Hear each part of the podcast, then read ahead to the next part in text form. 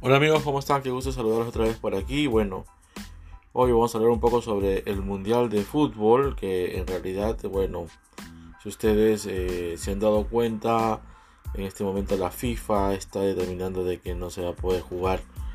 Parece, parece en Qatar y han puesto como una primera opción a Estados Unidos al 2022. Bueno, para mí es una gran idea, para mucha gente también Solamente espero que esto pues tenga una buena solución, ¿no? Vamos a ver qué es lo que pasa.